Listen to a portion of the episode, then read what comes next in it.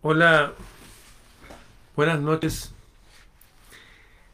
El siglo XIX fue un siglo extraño. Se crearon todos los países. Voy a exagerar, ¿eh? China estaba de antes, Turquía estaba de antes. Pero estos 190 y tantos países, se crearon todos los países. Estados Unidos se creó hace 200 años, Colombia, Venezuela, Chile, México. En el siglo XIX se crearon los países. En el siglo XIX pasaron cosas raras. Les conté de Charles Artois, un teniente del ejército de Napoleón. Napoleón, uno de los grandes demonizados de la historia. No se puede hablar de él. Tampoco hay que hablar del bigotito, no, peligroso. No se puede usar la suástica de la India porque no, la usaron los alemanes. Nos tratan como niños imbéciles para que no investiguemos lo que pasa. El siglo XIX fue rarísimo. Una de las cosas raras, contaba Charles Artois, teniente de Napoleón, es que ellos llegaron hasta Moscú, allá arriba, en Eurasia, allá arriba, bueno, y se quedaban afuera de la ciudad, que la ciudad era amurallada, una ciudad de piedra. Y después que vieron un fenómeno en el cielo, vieron dos soles. Dos soles, dice Charles Artois. Las ropas de ellos, de los oficiales, empezaron a arder y tuvieron que retirarse porque empezó a quemarse el aire quemaba, se empezaron a quemar las casas, después se le caía el pelo, los dientes y se empezaban a morir. Murió como a los 35 años y dejó una carta informando esto. Después de eso, 1815 por ahí, hubo un año en que fue solamente invierno, un año sin verano ni primavera, nada, puro invierno. Hubo hambruna y muerte y desolación. Y la gente del norte de Europa huyó al sur. Hoy día le comentaba, me escribió mi amigo Jorge López que había una mujer de Bello Ramírez, una señora que estaba pasando un mal momento. Me pedía que la saludara, le mandé un aviso, qué sé yo. Y le contaba que Ramírez, por ejemplo, Ramírez, Gómez, Godoy, hay un montón de apellidos que son españoles. Sí, son hispanos, pero vienen de más arriba del mundo. Son apellidos vikingos, son apellidos nórdicos. Ramírez, Gómez, Godoy, Sánchez, varios de esos. Claro, se juntaron con mujeres eh, hispanas o árabes y los genes de ojos y cabellos de color son recesivos, así que no se ven como nórdicos, pero son nórdicos. En fin, fue un año sin verano y hubo muerte y desolación. Se habla de la pequeña glaciación también. En fin. Y pasó otra cosa rara, porque la mayoría de las construcciones del mundo tuvieron que ser eh, las grandes construcciones desenterradas. Hay registros de eso. Hubo como un, un diluvio, pero que de alguna forma provocó mucho barro en las calles. Mucho barro. De hecho hay un libro que se llama Casa Desolada de Charles Dickens de 1852 que escribió esto. Siglo XIX. Tanto barro en las calles. Nada extraño encontrarse con un megalosauro de 12 metros, de 12 metros chapoteando. Perros invisibles en el fango. Caballos enterrados en el fango hasta las anteojeras Decenas de miles de peatones resbalándose en el barro. No se sabe si amaneció. Es como que el sol se hubiera muerto. Eso escribió Charles Dickens. El barro se acumula como el interés compuesto. Barro muerte, desolación, cambios climáticos y guerra. El abuelo de mi abuelo y la mayoría de los abuelos de los abuelos de ustedes pelearon en guerra, si eran latinoamericanos de emancipación, para no ser provincias españolas, no ser colonias españolas o provincia española. La verdad que los engañaron porque pasaron a ser colonia y provincia de poderes invisibles. Pasamos de ser provincia o colonia española que pagábamos el 10% de impuestos a ser provincia o colonia de poderes ocultos donde pagamos muchísimo hasta por circular por nuestras calles. El agua no es de mi país, la electricidad no es de mi país, el cobre que debería tampoco, ¿no? Si todo se va por fuera. La gente vive como países africanos pobres. Hubo un fenómeno raro también que pasó en el siglo XIX, de guerras raras, que después uno descubrió que estuvo peleando por poderes extraños. Ejércitos de un país que se enfrentaban a ejércitos del mismo país. Cosas raras que ya nadie recuerda y nadie habla. Fue un año raro de diluvios de barro, de años sin verano, de pequeñas glaciaciones, de muerte, de engaño, y apurándose todas las imprentas a contar una historia. De hecho, Napoleón, el demonizado Napoleón, decía que la historia, lo que la gente cree que es historia, son un, montón de mentiras acordadas. Son mentiras acordadas. No hay, no hay verdad en eso. Bueno, esto escribió Dickens hablando de un diluvio de barro que hubo ahí. Pero después de eso salieron decenas, decenas y decenas y decenas de libros y más libros y más libros para niños, jóvenes y adultos con el mismo tema. El mismo tema. ¿Qué tema es ese? ¿Alguien conoce a Luisa May Alcott? Yo leí Hombrecitos de Luisa May Alcott. Estaban Mujercitas también. Hombrecitos, Mujercitas. David Copperfield. Para lo que se está integrando estoy leyendo unos títulos de libros del siglo XIX. Los únicos libros que la gente leía en el colegio y todo para niños, jóvenes y adultos, todos leyendo lo mismo. Una época que no había televisión. Y la literatura, hombrecitos, mujercitas, David Copperfield, Oliver Twist, Pip, Jane Eyre, Cumbres Borrascosas, Mowgli, el niño de la selva, Los Miserables, Tom Sawyer, Heidi, Rapunzel, Huckleberry Finn, Ana de Tejas Verde, Blancanieves, Peter Pan. ¿Saben qué hacían todos estos libros? ¿Les suena alguno de ellos? Estaban normalizando a los huérfanos. Trenes con niños huérfanos trenes llenos de niños huérfanos. En mi país hay una calle que se llama huérfano porque estaba en la institución habían tantos huérfanos. ¿Y qué pasó con los padres y las madres? Millones y millones de huérfanos en todo el mundo. Recapitulo, un siglo XIX raro partió con un hombre que tenía varios ejércitos compuestos por gente de distintas nacionalidades enfrentándose al sistema, el papado y los reyes y todo eso. El hombre se llama Napoleón. Y de repente uno de sus tenientes llegando a Rusia dice que vieron dos soles en el cielo y después de eso se empezaron a incendiar sus ropas y las casas y tuvieron que huir.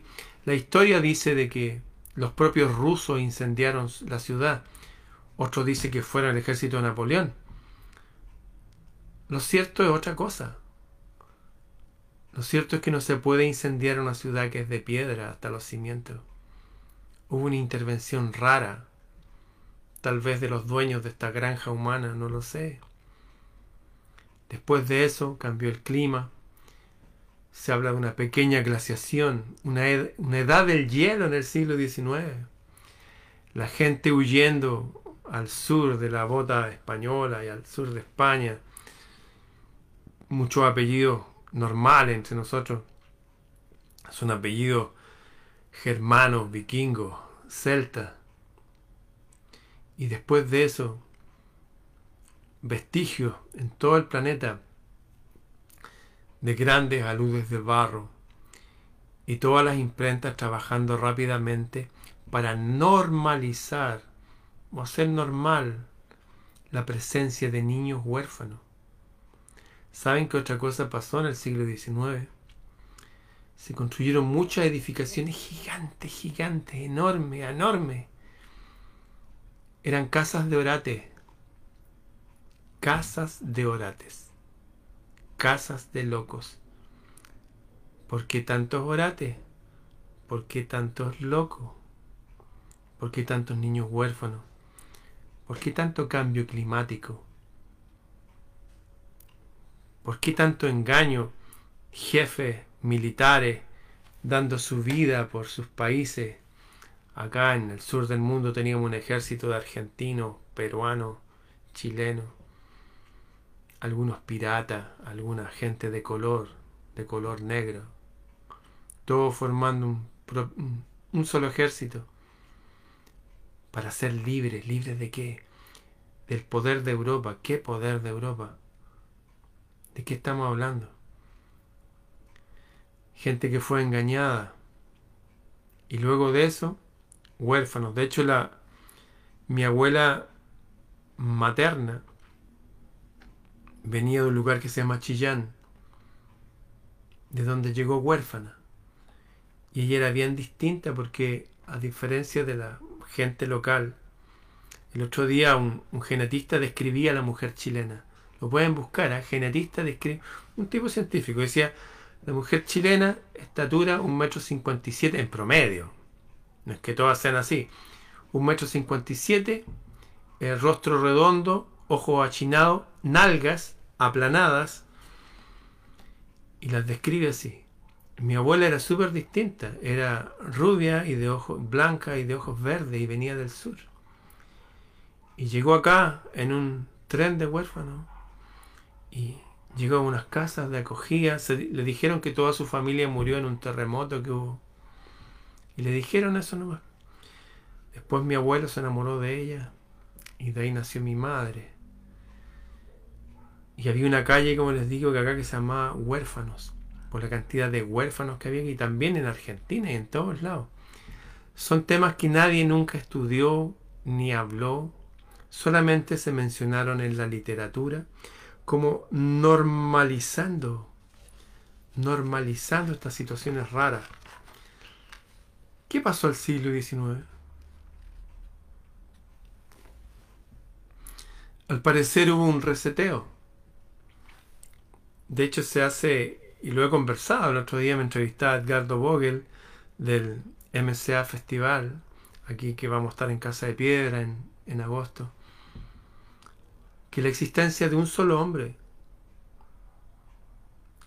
hacia atrás se va multiplicando, dos, cuatro, ocho, los ancestros.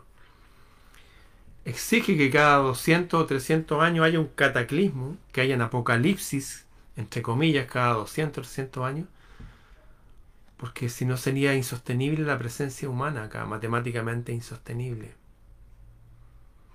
Cuando en el pasado gente como Napoleón del siglo XIX dijo, la historia es un montón de mentiras acordadas, él no estaba siendo metafórico. Parece que se nos ocultan muchas cosas. Hoy día, por ejemplo, pareciera que la agenda mundial es volver a despoblar al mundo.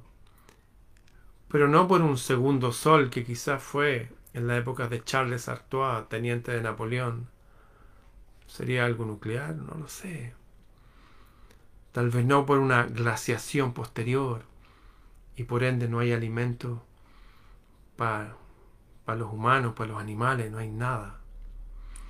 Al parecer esta despoblación es más tecnológica, No lo sé.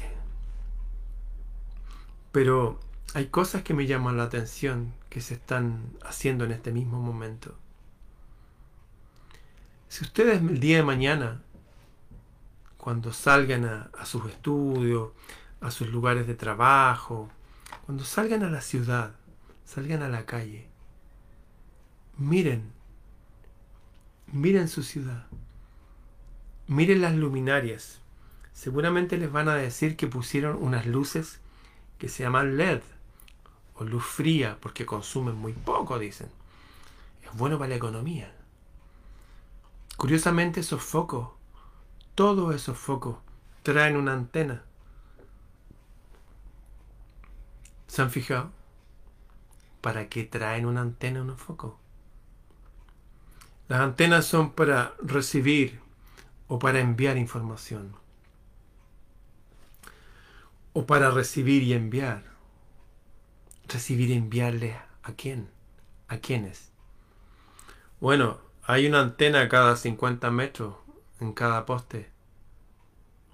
En mi ciudad hay millones de antenas. No estoy hablando de las antenas telefónicas, del 5G, no.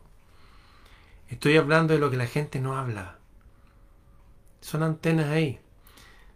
Una de esas antenas puede transmitir fácilmente en 2 kilómetros a la redonda, pero están cada 50 metros. O sea, un campo magnético que se suma muy potente. ¿Para qué? Realmente yo no lo sé. Pero, insisto, cada 200 a 300 años hay episodios raros en esta historia plagada de mentiras en que afectan al número de los humanos, afectan a la convivencia humana, afectan el clima humano. ¿Ustedes creen que esa glaciación del siglo XIX fue artificial, fue natural? Desde el año 1979 la ONU prohibió las armas que modifican el clima. ¿Ustedes creen que van a prohibir algo que no existe? Por supuesto que hay armas para modificar el clima. ¿Saben la forma en que han controlado a la humanidad en otras épocas? Por pestes, por hambre, por el clima, pero siempre están controlando a la humanidad. Cuando no había cine y no había televisión, se usaba la imprenta y los libros para naturalizar estas cosas raras. El otro día Rambo, Sylvester Stallone, salía hablando que cómo es posible que le exijan que tenga que tener una lesbiana, un gay o un travestido, decía en sus películas. ¿Por qué? ¿Por qué quiere normalizar algo que no es normal? ¿Por qué normalizar lo que no es normal? Porque lo que pasó en el siglo XIX parece que lo están repitiendo ahora. Claro, con otra escenografía, otra pirotecnia, otra tecnología, pero el fin es el mismo. ¿Y qué han hecho las personas cuando se han enfrentado a estas cosas raras que ya no se controlan, que van más allá de los gobiernos humanos, como dijo Kennedy, que hay algo más allá de los gobiernos que controla todo, antes que lo asesinaran? ¿Qué se puede hacer en ese momento? Volver a lo esencial, que es lo siguiente. La guerra a nivel macro está irremediablemente perdida.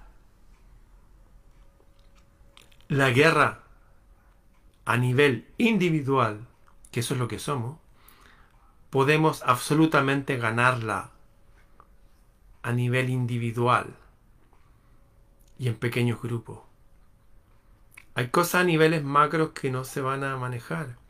Es como cuando nacen los huevos de las tortugas. Una tortuga pone mil huevos 800 tortugas no alcanzan ni siquiera a llegar al agua porque se mueren al sol o comida por animales. Y de las 200 que llegan al agua, 198 se mueren comida por otros animales y pájaros que se meten en el agua. Pero quedan dos. Y esas dos producen que siguen existiendo las tortugas de las Galápagos. Al parecer pasa lo mismo con toda especie. ¿Cuántas semillas tira un árbol? Una, dos, diez. Tira miles, cientos de miles. ¿Y cuántas viven y se transforman en árboles? Uno, dos, tres. Lo mismo con los humanos. Así funciona la vida. No son los grandes números. Es la vida que se replica una y otra y otra y otra vez. Así que los que quieran cruzar el umbral y pasar al otro lado y ver qué, nos, qué sorpresa grata nos espera más allá de este escenario, los invito a comprender que estas cosas raras que están pasando ahora en el mundo han venido pasando por siempre y desde siempre. Grandes políticos como Kennedy los denunció como que desde la política habían personas, gobiernos en la sombra, hombres, agrupaciones humanas. Pero desde la religión y la filosofía, gente como Zaratustra, o como Buda, o como Jesús, dijeron que no, que más allá de los gobiernos humanos había un gobierno invisible, que no es humano y que no es bueno. De hecho, es el gobierno de este mundo, que ni siquiera es nuestro mundo. En fin, para todos los jóvenes y adultos que me están escuchando, que tengan súper claro que la guerra la podemos y la vamos a ganar, pero desde el individuo. Esperar grandes cambios, que nos juntemos todos en las calles y le digamos, no, no, no, eso no funciona, nunca funcionó. Jamás. Los grandes cambios siempre han venido de los individuos. El renacimiento no fue que toda la gente salió a protestar porque... No. Uno despertó y despertó a otro. Y llegó uno con hartos recursos que se llamaba Medici y contrató un tipo que le enseñara matemática a otros dos. Uno se llamaba Botticelli el otro Da Vinci. Y les trajeron unos libros antiguos que empezaban a traducir desde los individuos, más la cultura, más la belleza y más la unión con lo divino. Ahí está la solución. Eso, queridos amigos, estamos ante un reseteo. De hecho, los líderes de este mundo hablaron. Hay un libro que se llama El Gran Reseteo. Así que estar firme a ponernos nuestras ropas de guerra, nuestras corazas y a estar firme, sonriente y no importa lo que suceda, estar firmes ahí, bien, firmes y dignos. Aliados con el cielo. Bien, para los que se van a ir a dormir, hablen con el cielo, agradezcan, pidan, ofrézcanse, que les den instrucciones. Los que quieran seguir estudiando, me pueden escribir a freireramon.gmail.com. Tenemos un pequeño ejército que nos estamos preparando en el entendimiento freireramon.gmail.com Bien, hasta mañana.